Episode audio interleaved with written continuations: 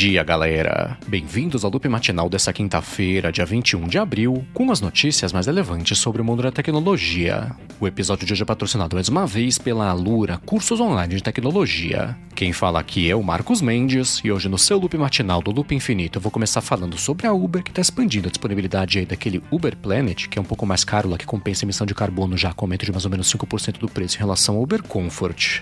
A Uber tinha lançado o Uber Planet já em cidades tipo Natal, Porto Alegre, Florianópolis e São José dos Campos e liberou agora para São Paulo, Rio de Janeiro, também Recife e Brasília. E ainda aqui de notícias do Brasil, a Procuradoria da República de São Paulo está pedindo para o WhatsApp lançar só no ano que vem, na verdade, a função de comunidades e não depois, aqui logo depois da eleição, né, do segundo turno do Brasil. Dia desses eu falei que o WhatsApp tinha feito um acordo com o STF por conta de desinformação, né, do risco de usar a comunidade para desinformação, de lançar essa função aqui no Brasil só depois do segundo turno. Isso irritou até o Bolsonaro, né, que falou que vai atrás do CEO do WhatsApp para conseguir resolver essa situação. Aí agora a Procuradoria da República de São Paulo pediu para o WhatsApp considerar lançar essa função aqui no Brasil só no ano que vem, ainda citou, né, o que aconteceu no começo do ano passado no Capitólio Americano lá, por conta de informações falsas distribuídas pela internet. A Procuradoria falou também que ela reconhece que as comunidades são úteis, especialmente para coisas que não tem muito a ver com política, mas que não dá para ignorar o potencial de mau uso aí, especialmente porque a comunidade não tem, por enquanto, restrições aí de combate à desinformação que tem no resto do WhatsApp. E seguindo aqui com as notícias do Brasil, a Samsung lançou por aqui o Galaxy A73 5G. Ele tem uma tela de 6,7 polegadas com 120 Hz de frequência, tem quatro câmeras atrás com até 108 megapixels, tem 8 GB de RAM e 128 GB de espaço expansível e chegou por aqui custando R$ 3.800. Já uma outra notícia que pintou por aqui envolvendo a Samsung foi a chegada dos cartões de compatibilidade né, de cartões do banco C6 lá com Samsung Pay. Isso vale para os cartões C6 normal, Platinum, Carbon e Business e não vale por enquanto pelo menos para a versão Yellow e também cartões adicionais. Aí pelo menos por enquanto também não tem nenhuma informação sobre a chegada aí do C6 também no Apple Pay, mas é aquela coisa né, aumentou bastante a chance agora que ele chegou já no Samsung Pay.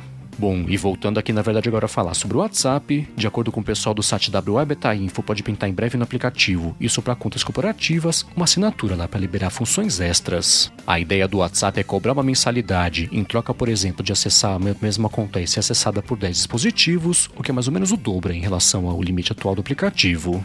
Essa, na verdade, foi a única vantagem que o pessoal do site conseguiu descobrir, apesar deles terem falado também que essa não vai ser a única que está sendo preparada pelo aplicativo, então espera para ver, né? Quem mais vai pintar de vantagem para se convence as empresas a assinarem o WhatsApp. Bom, e seguindo aqui com o mercado de comunicação, de acordo com o New York Times, o Elon Musk está correndo aí quanto tempo para dar um jeito de conseguir a grana para comprar o Twitter. A estimativa do mercado é que ele tem hoje sozinho 3 bilhões de dólares. Ele tem que achar mais ou menos uns 40 bilhões aí para conseguir cumprir a oferta que ele próprio fez para comprar a empresa e tá meio difícil dele conseguir parceiros aí para conseguir embarcar nessa jornada. Parte dessa dificuldade está no fato do Musk ter comentado no TED Talk na semana passada que na intenção dele com essa compra do Twitter conseguir dar lucro, e aí fica difícil, né, de convencer o pessoal a emprestar o dinheiro para fazer isso. Aí, de acordo com essa matéria do New York Times, agora, o Elon Musk e o banco Morgan Stanley estão conversando com outros bancos aí para conseguir uma espécie de linha de financiamento para o Musk conseguir levantar esse dinheiro, mas de novo, né, tá bem difícil de convencer alguém a emprestar essa grana toda para ele. O Times falou que uma outra opção que o Musk está analisando também é bem basicamente emprestar dinheiro contra ele mesmo lá com as ações que ele tem da Tesla, mas tem um risco, né, das ações caírem bastante lá, essa conta não fechar nunca mais. Bom, e ainda de bastidores do mercado, o executivo Chris Novak anunciou que está deixando a divisão do Xbox da Microsoft depois de 20 anos à frente da, da liderança das partes de pesquisa e também de design. Ele ajudou a fazer a experiência de usuário, por exemplo, do Xbox Game Pass, Xbox Live também e Xbox Cloud Gaming e não falou para onde ele vai, né? agora que está deixando a empresa aí depois de 20 anos. Já uma outra notícia também que pintou aí sobre o mundo do Xbox foi a confirmação de que Assassin's Creed Origins vai chegar lá para o Xbox Game Pass. A Microsoft falou que o pessoal pode esperar pela chegada do jogo dentro de aí mais ou menos uns dois meses, o que vem depois, né? De ter pintado já, por exemplo, outro jogo da Ubisoft lá, que foi Rainbow Six Extraction. Bom, a seguir eu vou falar sobre o desastre que foi a divulgação de resultados financeiros da Netflix, mas antes disso eu vou tirar um minuto aqui do episódio para agradecer a Lura, cursos online de tecnologia, pelo patrocínio aqui mais uma vez do Loop Matinal. Na Lura os cursos são voltados de verdade para você aprender novas habilidades, e aí cada curso te dá o conhecimento de uma ferramenta nova, uma técnica nova também, que vai terminando o seu currículo e sua capacidade de fazer as coisas. É por isso que a gente vê tantos casos de alunos da Lura que mudaram de vida depois de estudá-la com eles, seja porque conseguiram, por exemplo, um degrau na carreira, conseguiram também mudar diária ou até entrar no mercado de trabalho. Isso vale para as áreas de programação, design, marketing, ciência de dados e administração. E no link alura.com.br barra matinal você vê as histórias do pessoal que mudou de vida estudando na Alura e vê também que você pode ser o próximo. Além disso, por esse link também você tem 10% de desconto para estudar lá com eles. Então, mais uma vez, hein, acessa lá alura.com.br barra matinal. Muitíssimo obrigado, Alura, pelo patrocínio contínuo aqui do podcast. Bom, vamos lá. Ontem as ações da Netflix caíram quase 40% na bolsa de valores depois da divulgação do último relatório fiscal da empresa e não foi para menos, né?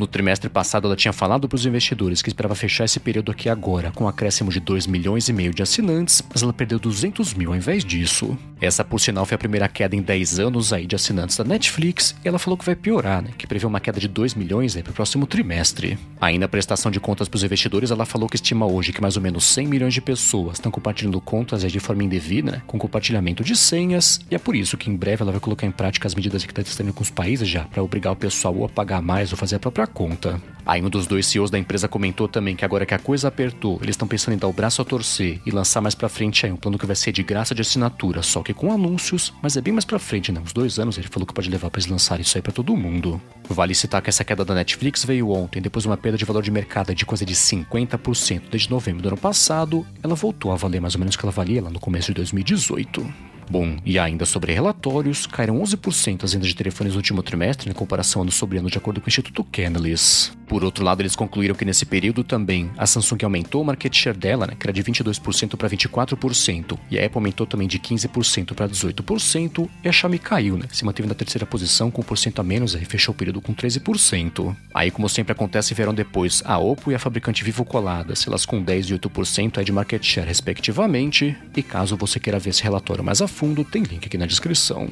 E já que eu citei o iPhone, deixa eu comentar que pintou um rumor que tá falando que para esse ano, né, na versão Pro dos modelos desse ano, eles vão chegar na caixa com conector Lightning 3.0 e no 2.0, que é o que existe hoje em dia. Se isso for verdade mesmo, esse vai ser o mesmo conector que a Apple usa desde 2015 com o iPad Pro e pode ser um ponto de diferenciação entre os modelos normais e também os modelos Pro que estão falando, né? Que vão ter dois modelos aí de cada tamanho para os iPhones desse ano. Já os outros pontos de diferenciação entre eles estão falando por aí. Podem ser as câmeras, né? Com as versões Pro que vão manter uma câmera a mais e o processador também, né? Que estão falando que os modelos Pro vão ter um pouco mais de desempenho.